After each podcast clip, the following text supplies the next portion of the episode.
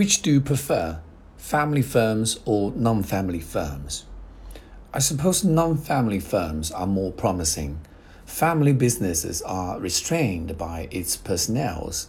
They will experience more challenges when they try to grow. In these companies, no matter how hardworking they are, the talented people will never be the core, and there is always a glass ceiling for them. What are important factors in making a company successful? The basis for a company to succeed is the trend of the trade.